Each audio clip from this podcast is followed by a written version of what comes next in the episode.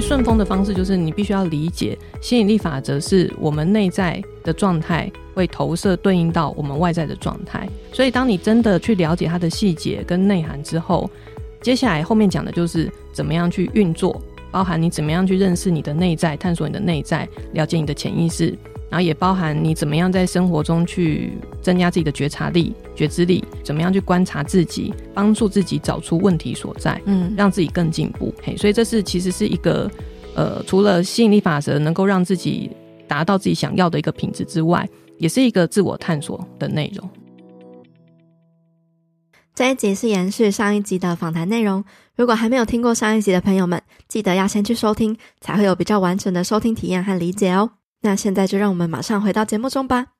好，那像老师在就是你的新书中，你有反复提到就是古印度七大脉轮的系统跟我们的关系，可以请你跟大家介绍一下有关就是这个脉轮的历史，还有就是呃每个脉轮它代表什么样的含义，以及我们失衡的话会发生什么样的事情，要怎么样去保持平衡。七大脉轮的系统，其实脉轮系统有很多种说法啦，好，有七种，也有十二种、十三种，有很多种不同的说法。但是我的指引，它就是很坚持叫我要带的东西是七大脉轮，嗯，但我觉得简单是最有力量的事情，嗯，所以我觉得我也遵守他，就是叫我带七大脉轮的部分。那这七大脉轮其实就是象征我们人类在生命里面七个很重要的功课。嗯，第一个功课就是第一脉轮海底轮的部分。嗯，那海底轮就是跟整个生存是有关的。嗯，它还在我们的生殖系统那边，它也跟我们的母亲有关。第一功课最重要就是落地存在，基本的生存。嗯，所以第一功课如果你算是有有一个程度圆满之后，进到第二个功课。第二个功课是奇轮。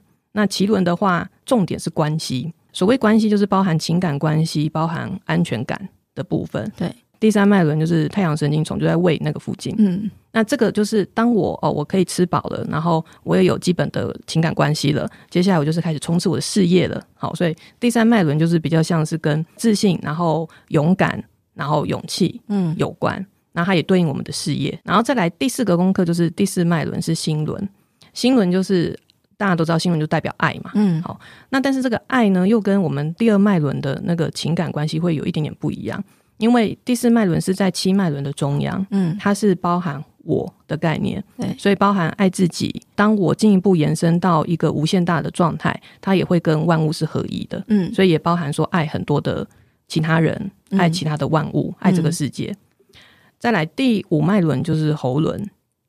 那这个喉轮其实代表是一个创造力跟表达力的概念，所以这个功课就是你要学习。我这书里面有写，就是你要学习讲神的话语。好，所谓神的话语不是那个宗教的概念，嗯，而是创造力的概念，就是你能不能透过你讲的话去创造很多东西出来。对，好，比如说像有些人你会发现，诶，他跟你讲话，你就觉得有获得安慰的感觉，很无形中就会有这样的力量，所以那个就是一种创造力的运作。第六脉轮是眉心轮，嗯，眉心轮代表是洞见、学习洞见跟智慧。第七脉轮就是顶轮，就是连接更高的意识神性。嗯、像我的学生就会发现，我通常不太会去提第六跟第七脉轮，因为其实很重要一个东西就是，就像你盖房子，你地基打得好，你楼下盖得好，你会发现最花时间就是地基，地基盖得好，上面都盖得很快。嗯，所以其实我会最重视的就是前面四个脉轮，嗯，到第五脉轮其实也蛮重要的。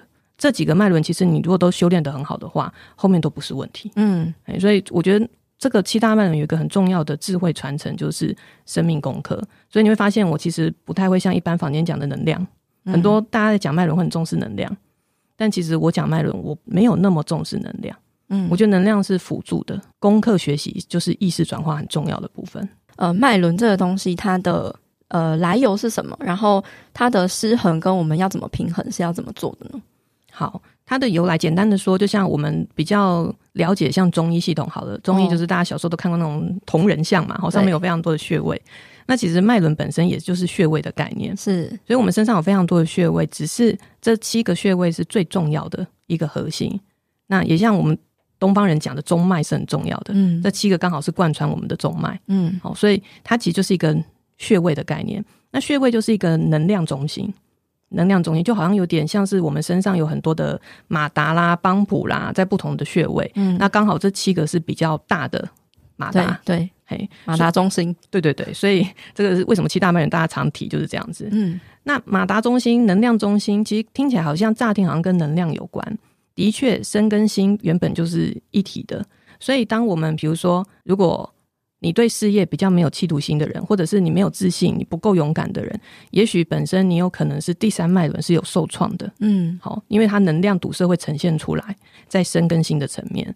所以，像这样的状态，如果它是堵塞不顺畅的，那你就要需要去调整它。那怎么调整、怎么处理呢？很多的方法。那一般台湾大家比较常在用的，比如说用能量的处理、灵气或者是颂钵的方式处理。但是我会比较希望大家有多一个选择。所谓选择，就是我我觉得意识层面是很重要的，要相信自己是意识上是有力量的。我觉得这是很重要的。所以我都会鼓励我的学生，如果你的第三脉轮是有状况的，其实你第一个要面对的东西就是跟父亲的关系，因为第三脉轮会跟我父系有关。嗯，所以很多人其实是因为小时候跟爸爸的关系有创伤，所以伤到他的第三脉轮。嗯，意识是一个根本。就我们去想，也许你敲波了，你觉得很舒服，没错，这我都相信，因为我都体验过。然后你也许做灵气的，你觉得很舒服、很棒、很有感觉，这个都是一个过程。但是你要去看，如果你去做能量。治疗能量疗法，比如说敲波或灵气或其他能量疗法，你觉得这个状况已经永远都改善了，那当然就是好事，那就没有问题。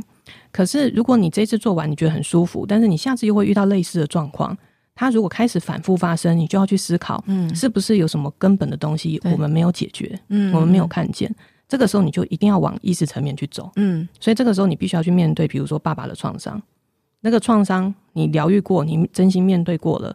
这个东西就会永远解开了。嗯，可能修复跟爸爸关系这种，我讲的疗愈就并不是说你真的要去跟爸爸说什么或做什么，因为疗愈有一个很重要的概念是面对自己的过程，所以其实很多事情跟外在是没有关系的，所以也不见得爸爸就真的不好，也许爸爸真的不好，也许爸爸不是真的不好，但那个都不是我们疗愈的重点，疗愈的重点是你自己能不能面对你真正的感觉，所以疗愈我都会建议你应该是一个人做。你去想象他在前面，然后把你真正的感觉告诉他，然后去回想说小时候发生一些负面经验的过程，然后把你那时候没有讲出来的话都讲出来，嗯，就是不要去分辨说啊，我该不该讲，礼义廉耻仁义道德那个都要先放一边，嗯，因为太多的束缚，我们就会看不见真相。对，所以你要很诚实的面对自己的感觉，这个就是疗愈其实最简单的技巧。嗯，哎，所以东西是要简单化，而不是复杂化，真理都是越简单越好。真的哎，哇！老师分享的这些都超级不一样的，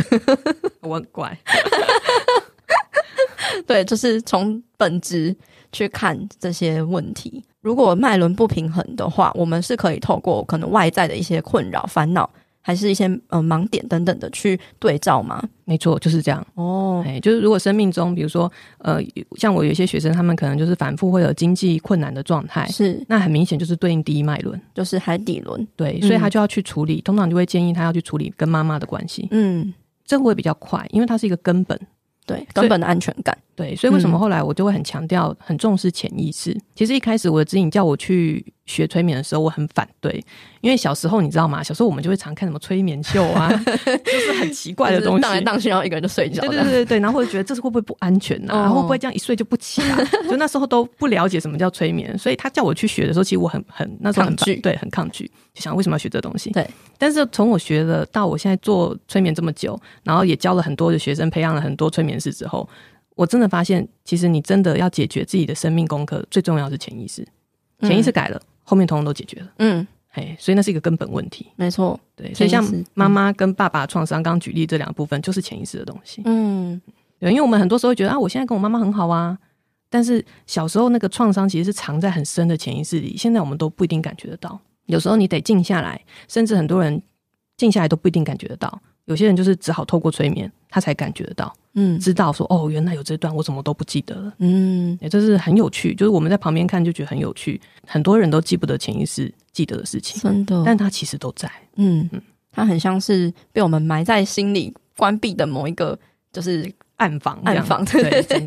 然后要透过催眠的话，就是可以去嗯、呃、发现原来有那个房间。然后去打开，看里面到底是什么，把它清出来，这样子。对，嗯，其实看见就是一个机会，嗯，因为它是一个暗房，但是当你看见，你就等于打开了一扇窗，它就会有光亮进来。对，我觉得那就是一个机会。嗯，前几个节目也是有聊到，就是潜意识的重要，因为潜意识它真的是，呃，连接我们的心嘛，然后它占了七十到九十趴的这个重要的程度。那其实老师在这个书里面呢，也是有讲到说，诶，潜意识是一个超越时间、非单一线性结构的概念，可以跟大家详细的分享一下这是什么样子的概念吗？我们一般人的想法会是生命是线性的，对，就是从我小时候、国中、高中、大学到现在，好，这是线性的概念。那随着时间的推移，好像很多事情就离越越来越远，就淡忘了。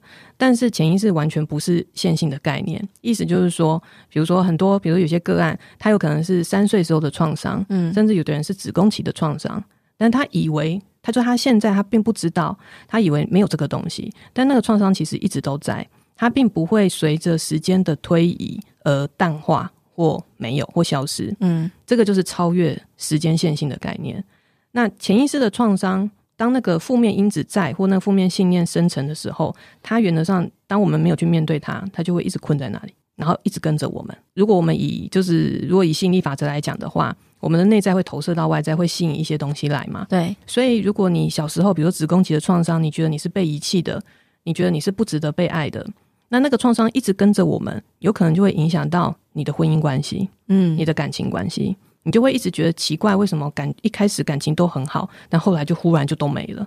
好，这种隐性的东西，就它不会随着时间的，就是流逝而淡化。嗯，要怎么样去解决这个问题？就是一定要去面对那个创痛，去打开那个盒子，打开那个暗房，然后去清理，面对你真正的感受跟想法。嗯，所以它其实是要走一些情情绪释放的波段。那情绪释放这个东西是很有趣的东西，因为大部分人对于情绪是。感受是很负面的，对，觉得情绪是不好的，嗯，我觉得我必须要是一个很平静的人，才是一个好的人。可是这会有一个很大的问题，就是久而久之，我们一直被这样灌输这样的概念，我们其实会扭曲自己真正的想法。我们会觉得啊，这个情绪不好，我不应该沮丧，应该要压抑，我对我应该很正面乐观表现给大家看。嗯，对，可是这样子其实久了就是会很容易生病。嗯，那这也是跟我们现在可能很多人会有一些忧郁症、躁郁症的原因，我觉得是相关的。嗯所以，你能不能面对那个很真正的感受，然后很真实血淋淋的感受？我觉得那个是一个重点。你如果能够面对那个情绪，穿越那个情绪，那这个东西就解掉了。嗯，这个能量就解掉了。情绪释放的穿越是要走抛物线的，抛物线。对，所以很多像我们在做催眠的时候，就是我催眠师其实是一个很专业的东西。嗯，它是一个很专业的技巧。催眠师必须要能够推出那个情绪抛物的曲线，让个案去释放那个情绪。就是比如说我我讲最简单的好了，很多人都会说啊，我看到那个状态，我回想到那个过程，我觉得很生气。所以当一个催眠师听到个案说我觉得很生气，你觉得这个情绪有没有释放掉？没有。对呀、啊，因为我觉得很生气，就是很平淡的一句话嘛，对，对不对？所以要怎么样让那个情绪释放掉？我们。催眠师要做的工作就是让他情绪走得更深，嗯、那个深并不是我们创造出来的，因为催眠师是没有办法创造东西出来的。嗯、一个真的专业的催眠师是不能创造东西出来的，所以我们要用专业技巧去引导他发现他更深的东西、更深的情绪。所以当他真的连接到那个更深的情绪的时候，他就会开始有更激烈。哦，我真的很生气，我真的很生气，你就会知道他真的到那个点，过了最高峰，情绪自然而然就会下来。嗯，这个时候我们就会知道，哇，这个情绪有释放掉。但是你说一般人很少这样吗？很少、欸，一般人不会理解这个东西。大家觉得哦，我好生气，顶多捶个棉被两下 就结束了。可是那些东西都还在我们的心里啊，很难知道他到底有没有真的清楚诶、欸。对，但是我觉得也不用去很执着说一定要怎么样做到怎么样才干净这样子。我觉得就是常常观看自己。所以身心的东西其实它是要多管齐下的。情绪的觉察也是觉知的一个部分，对。然后静心也是帮助我们看见自己的感受跟想法，对。它是很多面向要一起做，一起练习的，嗯，嗯，很多的功法要做。不容易耶，所以我才会觉得，与其花时间去做很多跟高龄的连接，不如好好面对自己的内在。我觉得是最重要的功课，最重要的面对自己才是最重要的。对，嗯，这些我们聊到的，嗯，认识自己啊，然后还有就是呃，挖掘自己的潜意识啊，等等的，这些是就是跟我们的所谓今天的主题丰盛是有关系的吗？那老师觉得，就是你认为真正的丰盛代表着是什么呢？那如果我们想要真正过上丰盛的生活，可以从哪些方面着手和努力呢？好，其实我觉得丰盛是一个全方位的概念，嗯，就是它不是只有财富很有钱这样的状态而已，是因为其实我很多的个案跟学生，他们经济状况都非常好，但他们其实过得并不快乐。所以我觉得那也不是一个真的丰盛的状态。嗯，所以丰盛的状态应该是你不是只是有财富物质面，就是你物质面你想要拥有东西可以拥有是好事，然后另外还有要注意的就是你的资源、你的想法、你的生命品质够不够？嗯，我觉得那全方位来讲，如果都到一个状态，那才叫做真正的丰盛。那丰盛的状态要怎么样去达到？其实有一个很重要的部分就是我们的内在，因为像我书里面前面就一开始就是提吸引力法则，对。那吸引力法则其实已经很多书在写了，对啊，对对，所以一开始我在写这本书，我有点挣扎，因为我想说，哎，大家会不会看一看封面，觉得哦，就是又是一本吸引力法则的书这样？嗯，但是其实我想要表达东西是跟别人讲的不大一样的，嗯，因为吸引力法则不是一个概念，是你知道哦，我想什么就会吸引来什么，这样就据点的东西，它其实有很深的东西需要去理解跟实做的，嗯，它是需要实做的，不然我们对于很多的知识概念，其实都是停留在头脑的知晓。当你没有真的去做，是没有办法去改变我们的生命，达到丰盛的状态的。就好像啊，我知道，呃，吃营养的食物很很重要，我知道运动很重要，好，我知道练瑜伽对身体很好。但是如果我们都没有做，对你的人生是不会有帮助的。嗯，好，所以我其实这本书讲的很重要的概念就是实做，就是真正的去了解什么叫吸引力法则，以及怎么样去实做。那什么叫真正的了解吸引力法则？它其实是一个很有深度的内容。意思就是说，你必须要去了解你内心真正的想法、信念、感受是什么，因为这个就会影响到你在现实生活中创造出来的品质，跟你获得的东西是什么有关。所以，它并不是一般人的误解，说哦，你想什么，你就会有什么，什么这完全不是一个正确的理解。对，所以很多人反而会有很多的恐惧，说，哎呦我，那我现在生气，我是不是就会吸引来更多的生气？好，这个其实是对情绪的误解，也是对吸引力法则的误解。所以真正的东西其实它的概念是很深厚的，嗯，所以包含你内心在想什么，这个就要需要花一段时间去探索，你才能够理解的，嗯。然后问题就来了，我们现在有没有花时间探索自己？对，我们有没有花时间陪伴自己？那当我们没有办法花时间陪伴自己，其实我们那个力量以及内在到底你吸引什么的根本，你就很难知道问题在哪里。所以很多人就是应用头脑去试啊，我就认真的想我要赚很多的钱，你会发现到最后不如人意，其实它是有原因的。嗯，所以根本的概念很重要，然后再加上实作，这也是很重要的部分。嗯，实作就是代表我们刚刚前面谈的那一些，对，进行面对自己。我，其实把最基本的实作都写在书里了。嗯，所以学生跟我讲说：“哇塞，老师，你这本是教科书吧？” 真的，真的有很多实作的可以可以练习。对，嗯，对，因为我觉得实作真的很重要，所以它绝对不能只停留在头脑。嗯，而且老师就是在这本书，我觉得它算是蛮好读的，就是不会有很多冗长的赘述，就真的是很很呃，叫什么言简意赅，然后又有抓到重点。因为我不喜欢讲废话，真的可以看得出来，这个就是补教的天分发挥在这个这本书里面，而且又有很多的那个照片啊，还有那个。插画可以就是一起欣赏，就觉得哎、欸，就是在阅读的时候，真的感觉非常的快乐。谢谢谢谢，希望大家都喜欢。真的，那像是就是现在现代人啊，有很多身心灵的议题，就是可能身心灵失衡啊，然后会有很多不开心的状态啊。就是老师，你对于这个就是现代人会发生的这些基础的议题，老师看见了目前还有未来，大家身心灵状态到底是出出现了怎样的问题？那我们平常可以怎么样子去提升跟平衡呢？我觉得现代人身身心灵比较大的问题就是，如果我们把它拆成三个面向好了，身体、心跟灵魂，嗯，好，灵魂就太远了啦，那个就先放在旁边，先暂时不提。是，但是身跟心是首要我们要去要去关照自己、照顾好的一个功课，因为这就是爱自己的功课。就很多人都会问我说，什么叫爱自己？但是我觉得爱自己其实首要你就是得先照顾好自己的生活，所以身体是第一个，因为身体跟我们连接最直接。我现在被打一下，我就是会痛，嗯，好，所以那个连接是最直接的，所以身体的照顾是很重要，包含你有没有熬夜，好，包含你有没有吃一些你不该吃的东西，至少这个你要先剔除掉。所以你要练习照顾好自己，有良好的生活作息，然后吃正确的食物，适度的运动，好，这个我觉得都是一个全方位爱自己很基本要做到的部分，嗯，然后再来新的部分就是我们刚才讲的，就是关于你对自己的感受，你有没有去面对。然后你的情绪有没有去释放它？用正确的方法去释放它。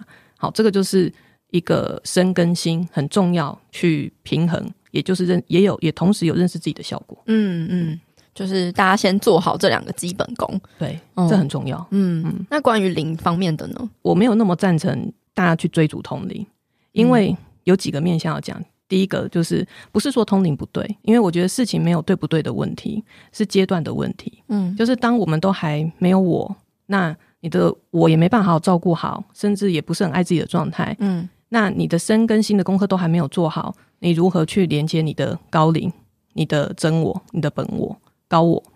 所以这个是有次第、有次序的问题。好，所以他不是说不好，但现在有一些状况，就是有些人他不想扎实做好。认识自己的功课，嗯，他就想要去追逐通灵。那我觉得这其实会有一些问题，就好像有人讲的，这可能会有走火入魔的问题。是，但我觉得走火入魔其实不应该发生的。就如果你对于真正的我是很踏实的去练习跟学习的话，你照阶段走的话，其实它是不会发生这个问题的。嗯，但现在人就是太急，想要求快，对，但这个就会出问题。嗯，你还不会走路，你就想要跑，那就是一定很容易跌倒。对，但我觉得另外第二点就是。如果我们一心想要追寻通灵，其实还要去思考一个问题，就是其实我们是不是内在是有自卑的？我们想要跟别人不一样，我们想要特别，嗯，所以有时候我会提醒我的学生，如果你太执着于能量的东西，因为能量是很有感觉嘛，你就觉得哦，我跟别人是不一样，他是麻瓜，但我有感觉，对，或者是你太执着一些灵高灵的东西，你看得到，我很多同学生都是看得到、感觉得到，嗯，那那是不是会投射到我们内在，觉得哦，我跟别人不一样？所以我会常常提醒他们这一点，就是你必须要先把基本功课做好，而不是贪，就是一直想要去执着能量或者是灵的东西，要一步一步来，等到就是你的就是基本功都扎稳了之后，后面再说。对，嗯，了解。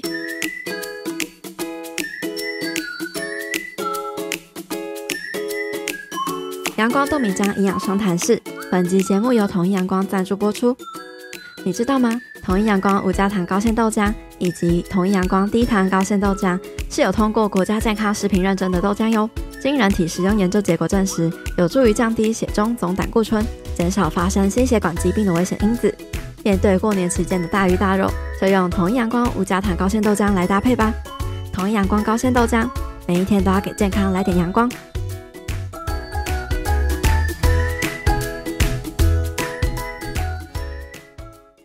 像老师，你有提到说，诶，我们就是在书里面有提到说，我们目前人类所处的是一个三维度的空间嘛？那就是我们可能就是要意识扬升啊，要到更高维度的空间。那老师可以跟大家分享这维度的概念吗？以及为什么我们需要扬升到更高的维度呢？要怎么做？最简单，大家知道嘛？就是我们现在的空间就是一个三维的空间嘛。对，好，那你说维度有几个维度？看房间有不同的说法。但我只能说，就我的理解，我的指引跟我讲的理解，它是一个无限的维度，嗯，所以它其实有非常非常多超越我们想象的维度存在。那维度的意思，维度的概念，其实大家会说扬升就是扬升到更高的维度、更高的次元，嗯，基本上这样的讲法也是没有太大问题的，嗯，但是问题就是在于怎么做。好，那怎么做有一个很重要的部分就是密度要先了解，嗯，好，那密度我们知道密度越密。那通常你就是越难养生，因为你太重了，对，太稠密了，对。好，那你就很难养生。所以其实养生之路有一个很重要的基本概念，就是提升你的，让你的密度变轻，密度变松散。好，这是一个养生很重要的一个方向。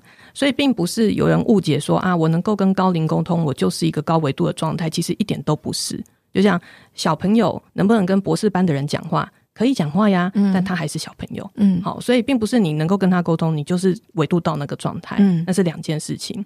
所以话说回来，怎么样去改变你的密度？这里我就很推荐大家去找一个表哦，就是大卫霍金斯博士的表，很有名的一张表，是情绪能量表，就他把所有的情绪状态用科学化的方式去测定出来，每一个情绪的振动频率。是是多少？一般人都会想象说，你说最烂的、最不好的、最负面的情绪是什么？很多人都会跟我说，愤怒啦、嫉妒啦、仇恨啦，好，这种是最低频的能量。嗯，但其实他测定出来，他用科学方法测定出来，这些都不是最低频的能量。最低频的能量是内疚、自惭形秽，这是最低频的能量。嗯，所以这也就是为什么我会一直强调疗愈自己很重要。比如说，很多人他其实小时候被排挤过。对，那他被排挤过程过程当中，其实他会种下很多自惭形秽的概念，对，觉得自己有问题，嗯，不值得，对，这个就是很低频的能量，嗯，所以我反而会很重视这些东西。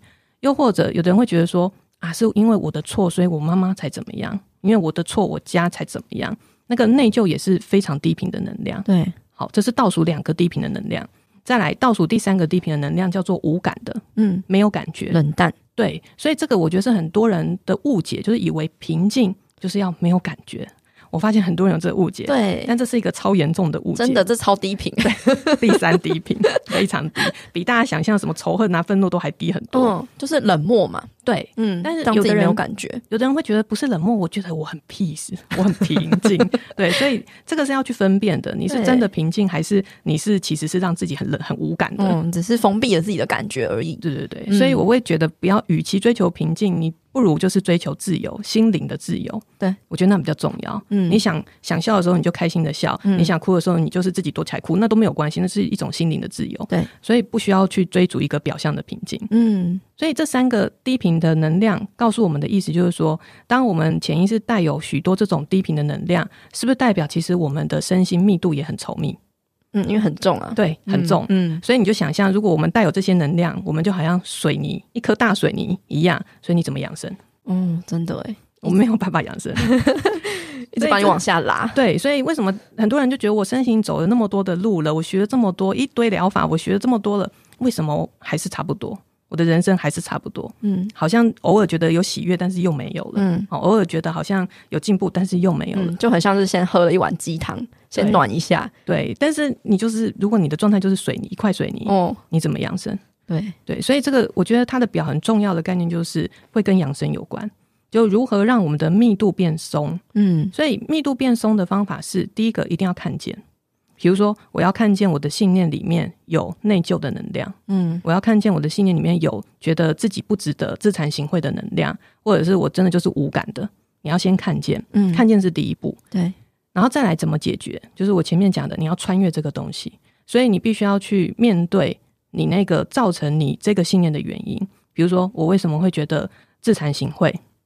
我我被老师可能被老师当众骂，什么骂的很难听，嗯，我被羞辱了，嗯，好，那你就要去重新回到在内心，重新回到那个事件，重新经验，然后把你当时该讲的话、该做的事宣泄出来。比如说我们催眠还会有其他技巧，就是你宣泄出来之后，就像开刀嘛，你把肿瘤挖出来，你还是要修补它，对，所以你还要进一步要去。跟自己对话，嗯，好，所以为什么有时候我们只做内在小孩疗愈是不够的？嗯，内在小孩疗愈有时候你必须要先允许他展露他的情绪，对，做情绪释放之后，你才能够去支持陪伴他，这就是开刀切掉肿瘤然后再修复的概念，嗯，这样才是一个比较相对来说完整的过程。所以当你能够面对那个过去的东西，解除那个过去的东西，你的密度就可以改变了。这个就是养生很重要在做的事情，是。所以并不是装作没看见就没有，嗯，对，并不是说啊，我就去抓上面高频啊，哦，什么喜悦啦、开悟啦，哎呀，那个会有点，对，就变方向就不是很正确，嗯，就是你自己本身负面的沉重的能量还没有清除，对，你就一直不断的就还是水泥，对，还是水泥，本质没有改变，对，所以就是让自己，嗯、呃，等于是把很多包袱都丢掉、清理掉，自己就会越来越轻盈的这种感觉。那越来越轻盈了之后，你的就会越来越快乐。就会更能够达到这种比较高频的能量，所以就是这个意识的扬升，嗯、呃，大家可能会听起来觉得好像，诶，有点。不知道在讲什么，可是他就是落地的讲，应该就是让我们感觉整个人更轻松，对不对？对，更自在，嗯，更自在，你会觉得自己更自由，更不容易被一些东西可能很容易造成负面情绪这样子的概念。我想就是这是大家很希望能够不断的进步的。我觉得就是很多我们想要外在做的事情，比如说呃，我们想要去改变拖延症，想要去戒掉很多的坏习惯或者是上瘾的习惯等等的，其实也许都是因为有原因的，有原因这些东西。在你潜意识里面一直在拖你，所以你就会就是让自己没有办法前进，没有办法更轻松的往前。我觉得佩佩讲的这很好，它其实就是一个线头，就是为什么我们会反复拖延，我们会反复迟到，我们会反复去做一些承诺，但最后都没办法达成。有时候已经如果是重复很多次了，它不是单靠你硬去改，它就可以改变的。嗯，它是要抓到根源，就是到底你潜意识内在有什么样的信念去影响你，对，才会做出这样的行为来。嗯。嗯、呃，听到这个的话，可以有更多的工具，而且甚至是就是真的是从本质去看，因为现在有坊间有非常多的工具书，教你就是要怎么更有效率啊，要怎么就是改变拖延症啊，要怎么样子就是诶戒除什么上瘾的行为啊等等的很多方法。可是我们都是一个方法又换了一个方法，然后但是还是一样，对，真的，嗯，但就是因为就是有那个本质冰山下的东西，那个潜意识的东西没有去看见。嗯，真的要好好的去看见。今天聊到的这个很多都是在老师最近出的这个新书的呃财富丰盛吸引力里面的内容。那老师可以跟大家分享一下这个书籍嗯、大概的内容是什么？还有就是大家会从中收获到什么？还有适合谁阅读吗？它适合所有看得懂中文的人，其实都可以阅读。因为我在写的时候，我尽量都是以一个最浅白的方式去表达。是，但当然有一些东西比较深的东西，我尽可能的做。那但是我觉得很多东西是可以反复去看，你也许会有不一样的感受跟想法。嗯，好，那这本书其实最主要的内容，前面几章就是在告诉大家什么样是比较深入的去探讨吸引力法则，然后我们必须要去了解这个。呃，世界运作的原理，我们才能是顺风而行，才不会变成是逆风，然后过得很痛苦。嗯，所以顺风的方式就是你必须要理解吸引力法则，是我们内在的状态会投射对应到我们外在的状态，嗯，会吸引来我们外在外在的人事物的状态。所以，当你真的去了解它的细节跟内涵之后，接下来后面讲的就是怎么样去运作，包含你怎么样去认识你的内在，探索你的内在，了解你的潜意识。然后也包含你怎么样在生活中去增加自己的觉察力、觉知力，嗯、然后去怎么样去观察自己，帮助自己找出问题所在，嗯，让自己更进步。嘿，所以这是其实是一个呃，除了吸引力法则能够让自己达到自己想要的一个品质之外，也是一个自我探索的内容。嗯，可以跟大家分享一下，就是我遇见这一本书的非常。有趣的故事，不知道老师有没有听过？就是、欸、我没有听过，就是这个书应该是就是最近才上市的嘛。然后，嗯，我我就是在这个书刚上市的时候，就在博客来就是被打到这本书，我就觉得哎、欸，好像蛮有趣的，因为还有搭配那个牌卡的指引，所以我觉得哎、欸，好像很有趣，我就把它收藏进我的那个购物车。然后结果过了两天之后，我就收到了书商的邀请，哇，要合作这一本书。然后我觉得哇，你心的力量很大。对，我想说哇，这是。吸引吸引力的那个诶、欸，就是一个丰盛的展现。对，这就是顺风，真的顺风，嗯、所以我觉得很开心有这个缘分，然后还邀请到了老师上节目，然后跟我们聊非常多，真的是非常 deep、非常深入，可是又非常实用的内容。那最后，如果有一句话或一段话可以送给大家的话，老师会想要送给大家什么样的话吗？好，我觉得泰戈尔说认识自己最难哦。嗯，我觉得这我们可以把它当做是一个生命很重要的功课，因为当我们认识自己之后。其实像吸引力法则讲的，你认越认识自己，你就能够越知道自己想要什么，嗯，你就会更自然而然的吸引来你要的东西。对，我觉得这是很重要，但是是很基本的部分。嗯，没错。想要就是运用好吸引力法则，首先就是先认识好你自己。真的，那认识自己是不是一个就是不断的？这真的是没有终点的过程啊！对，它就是要一个一直自我探索的过程。嗯，嘿，我觉得不要去设定一个目标，也不要去说啊，我要停下来了。是你就是每天就是练习观看自己，对，因为那就是一个陪伴自己的过程。对，陪伴自己是没有终点的。嗯，谨记大家平常可以落地的那个功法，就是开启觉知力，然后还有就是多多的做静心。对，真的，静心冥想很重要，嗯，陪伴自己的过程。没错。好，那今天非常谢谢老师，好，谢谢佩佩，谢谢大家。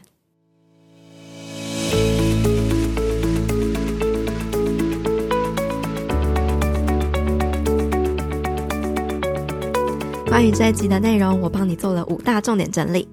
第一，七大脉轮象征的是我们人类在生命里七个很重要的功课。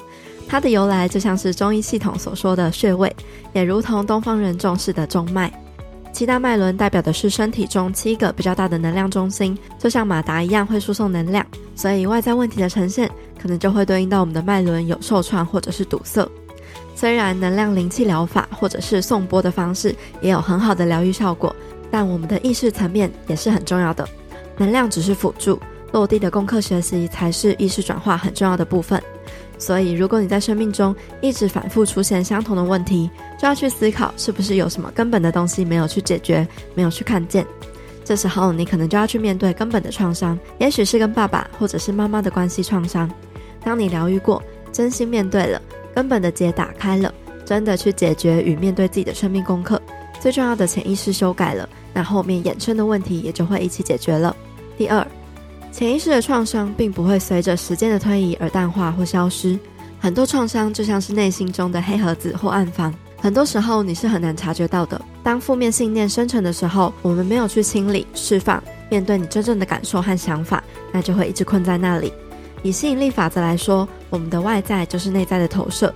就会吸引到相应的东西来到自己的身边。如果你能真实面对自己的情绪，而不是认为情绪不好就去压抑，并且能去感受和穿越情绪，那负面的能量就会被释放跟排出。我们不用执着一定要怎么做才会把情绪处理干净，只要平常经常去关照自己，去做情绪的觉察，静心帮助我们看见自己的感受和想法，真实面对自己的内在，比起花很多时间去跟高灵连接还要重要。第三。真正生命的丰盛是很全方位的概念，除了在物质方面你能拥有想要的东西之外，还包含了你的资源、想法和生命品质。想要达到真正的丰盛，要常常去关照你的内心是很重要的。这也是吸引力法则所说的概念，你必须要去了解你内心真正的想法、信念和感受是什么，这就会影响你在现实生活中创造物质的品质，并且还要搭配真正的实作和行动，才能去改变。第四，如果把身心灵拆分成三个层面，就是身体、心和灵魂。身跟心是我们首先要去关照的，因为这就是爱自己的功课。爱自己，首先就是要照顾好自己的生活，尤其身体跟我们的连接是最直接有感觉的，所以首先身体的照顾是最重要的，包含良好的生活作息、吃正确的食物、适度的运动都是基本功。再来是照顾心的部分。要常常去关照自己是否有真诚面对自己的情绪和感受，是否有用正确的方式去释放。当我们的身跟心的基本功都做好了，扎实的做好认识自己、爱自己的功课了，接下来再去了解灵魂、通灵方面的领域，要分阶段去走，否则就很有可能有内在的自卑感作祟，或者是走火入魔的问题。第五，意识跟维度的扬升，代表自身频率的提高。以物理的概念来说，当物质的密度越高越密，就会越沉重。所以我们需要提升，让自己的频率密度变松散、变轻盈。那要如何改变密度呢？可以参考大卫霍金斯博士的情绪能量表，他用科学化的方式测定出了每一种不同情绪的振动频率。最负面、最低频的能量，并不是愤怒、嫉妒或是憎恨，而是羞愧、内疚和冷漠。当我们的潜意识中带有许多这种低频的能量，就代表我们的身心密度很稠密、很沉重。当你本身就像一颗大水泥一样，就很难去提升。所以一定要先去看见自己的信念里是否有内疚、不值得、自惭形秽、冷漠的能量。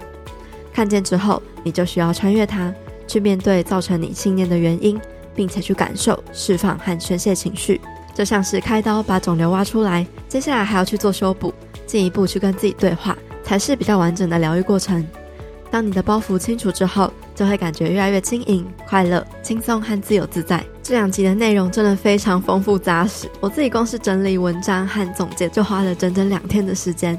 推荐你可以反复收听这两集的节目内容，或者是搭配我们节目的音频重点文章来看，去加深理解还有自我反思。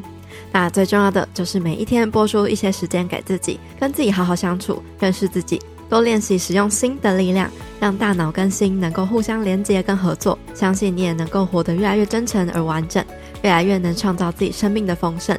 请记得，你是你生命的主人，你有能力去过上自己真正想要的生活，活成自己真正想成为的人。我相信能够收听到这两集内容的听众们都是非常有福分的，所以我要在这边恭喜你，也祝福你。节目的最后，我依然要来感谢用行动支持赞助这个频道的听众留言。这位听众叫做莎莉，他在二零二一年的八月一号请我喝了一杯一百五十元的咖啡。他说节目内容跟访谈流畅度一直有在进步，很厉害。也谢谢你陪我走过许多迷惘的时刻。感谢莎莉的赞美还有支持，相信莎莉真的是我们节目的忠实老听众了，代表这一路以来是在一起成长的，能够得到这样的肯定，真的超级荣幸。真的，我自己也不是有多厉害才会开始做节目的，而且当初还是在一个心理状态很不好、很想要疗愈自己的时期才开始的。所以在这边也想要鼓励大家，也算是在鼓励我自己。如果你真的有很想做的事情，不要等到一切都完美了才去做，因为没有那种时候，只有开始了才有慢慢进步、逐渐完美的过程。你有没有什么想做的事情呢？接下来刚好要准备过年了，好好静下来问问你的内心吧。那下一周因为是过年，我们节目会停更休息一周，在这边祝福大家新年快乐，虎虎生风，新的一年如虎添翼。如果你喜欢我们频道分享的内容，千万不要忘记要按下订阅。还有，你也可以在 IG follow 我们的账号，账号的名称叫做 Girl Power Room。欢迎你将收听节目的画面截图分享到自己的 IG Story，或者是自己的脸书上，写下你收听完的心得感想和收获。也欢迎你到 Apple Podcast 上面帮我们留下五星评分，并且留下你支持的留言和回馈，帮助我们节目的好内容能被更多的人听见和看见。又或者是你可以用行动小额赞助这个频道，让我们有更多的资源跟动力继续创作下去。另外，也欢迎你加入我发起的读书会——女子健心聊书会。我们每周都会更新两本我推荐的好书，由我来为大家分享书中的重点精华，一年内带你读完一百本的好书内容。加入的方式也提供在资讯栏中。在新的一年，欢迎加入我们一起成长哦！最后，希望你永远都要记得，你往前踏出的每一小步都是累积，都是进步。所以为自己走过的路喝彩吧！女子健心室，我们下次见喽，拜拜。